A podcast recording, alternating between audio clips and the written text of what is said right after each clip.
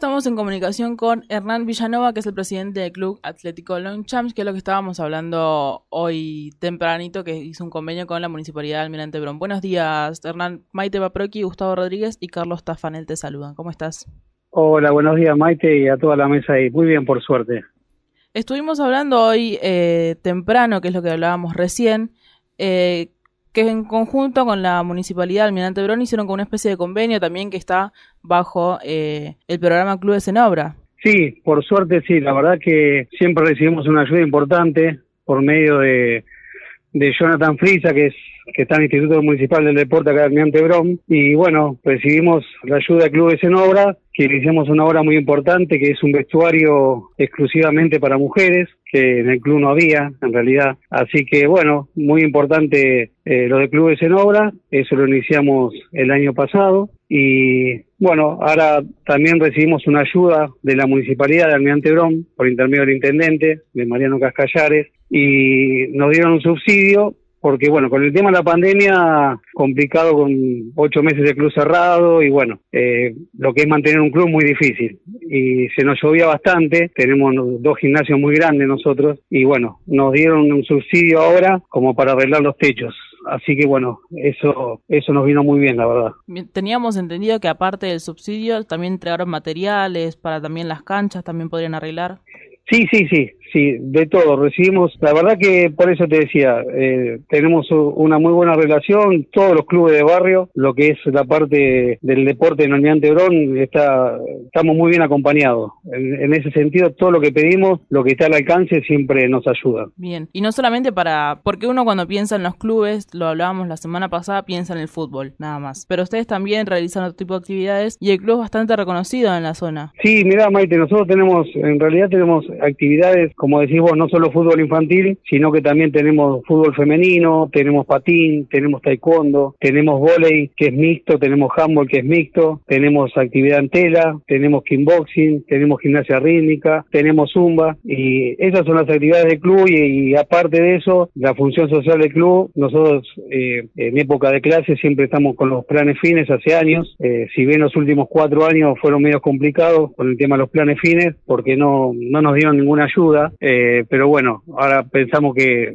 al cambiar el gobierno y el gobernador siempre es mucho mejor porque con los clubes siempre llega alguna ayuda y además el club también presta las, instalaciones a dos colegios del estado como tenemos eh, gimnasio cerrado para que vengan a hacer gimnasia. Así que sí, sí, por eso en el barrio, o sea, el en la ciudad es, es el club más grande en el sentido de, de socios, tenemos casi 800 socios, queremos llegar a una campaña para los mil socios, así que bastante bien. Eh, bueno, buenos días, ¿cómo te va? Carlos Tafanel te saluda. Eh, buenos días, Carlos. Eh, yo pensaba, bueno, esto de los techos, las canchas, la, la, obra, ¿la van a hacer con algún plan de desarrollo social, como por ejemplo Manos a la Obra o alguno, alguno de estos programas que, que, que involucran a cooperativas o al vecino de la zona? Mira, la idea eh, lo estuvimos hablando, pero bueno, con el tema de la pandemia también hay, hay muchos, muchas personas que, que no están en las cooperativas por un tema de salud. Así que estaba medio, medio complicado el tema de, de, lo que era mano de obra. Pero por suerte, nosotros tenemos, eh, hay padres que, que siempre colaboran, que trabajan de, de, eso, hay albañiles, viste, hay techistas, como todo club de barrio.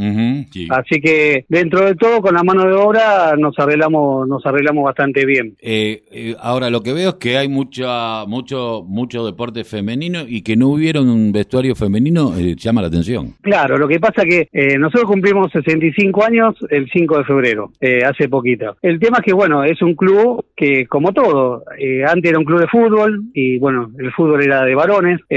lo único que había una actividad que, digamos, que podría ser, de, o sea, femenino era patín. El tema es que sí, hay dos vestuarios, como, como en la mayoría de los clubes dice vestuario visitante vestuario local. De hecho, bueno, cuando hay patín, por ejemplo, las chicas, eh, hay una profesora que va al vestuario con ellas y, se cambia, si tienen algún torneo se pueden duchar, todo. Pero no era algo exclusivo para mujeres. Mm. Entonces, bueno, la idea, como hoy en día eh, prácticamente ya la mitad de las actividades del club eh, tienen la parte que vienen las chicas, eh, la idea fue esa, hacer exclusivo un vestuario para, para mujeres. Bien, eh, iba, iba a preguntarte algo más y me acabo de olvidar. No, eh, las actividades eh, que se llevaron a cabo durante la pandemia volvieron eh, a su curso normal, porque hay muchos clubes que están volviendo, pero no en todos. Y más, bueno, teniendo en cuenta que no tenían vestuario de mujeres, capaz se, hace, se complica. Claro, no, no, mira, eh, las actividades volvieron de a poquito, están volviendo, y solamente en la parte física, eh, no en competencia, con diferentes protocolos que nos dieron por parte de la municipalidad para tratar de respetarlo. Nosotros, por ejemplo, tenemos, compramos una máquina para el alcohol en gel en la puerta, tomamos la temperatura, tenemos las alfombras sanitizantes y los turnos de, las diferentes actividades, según el espacio que haya, se, se redujo a, no sé, por ejemplo, los chicos, en vez de ser 20 en una práctica, son 10. Y los turnos, en vez de ser de una hora, son de 50 minutos, quedan los 10 minutos para sanitizar las, los materiales deportivos y después recién entra el otro grupo. Así estamos. De a poquito empezando, pero bueno, por suerte la gente respondiendo y, y también los chicos lo necesitan, eh, ir al club. Eh, así que bueno, están tan contentos, están todos los socios contentos y, y bueno, esperemos seguir así y de a poquito ir abriendo más. Bueno, ¿Qué? esperemos que sí. Felicitaciones eh, por el avance que están teniendo. Felices 65 años, que tengo entendido que cumple años la institución y esperemos que sigan creciendo. Bueno, muchísimas gracias, Maite. Les agradezco mucho por la nota y bueno, lo seguiré escuchando.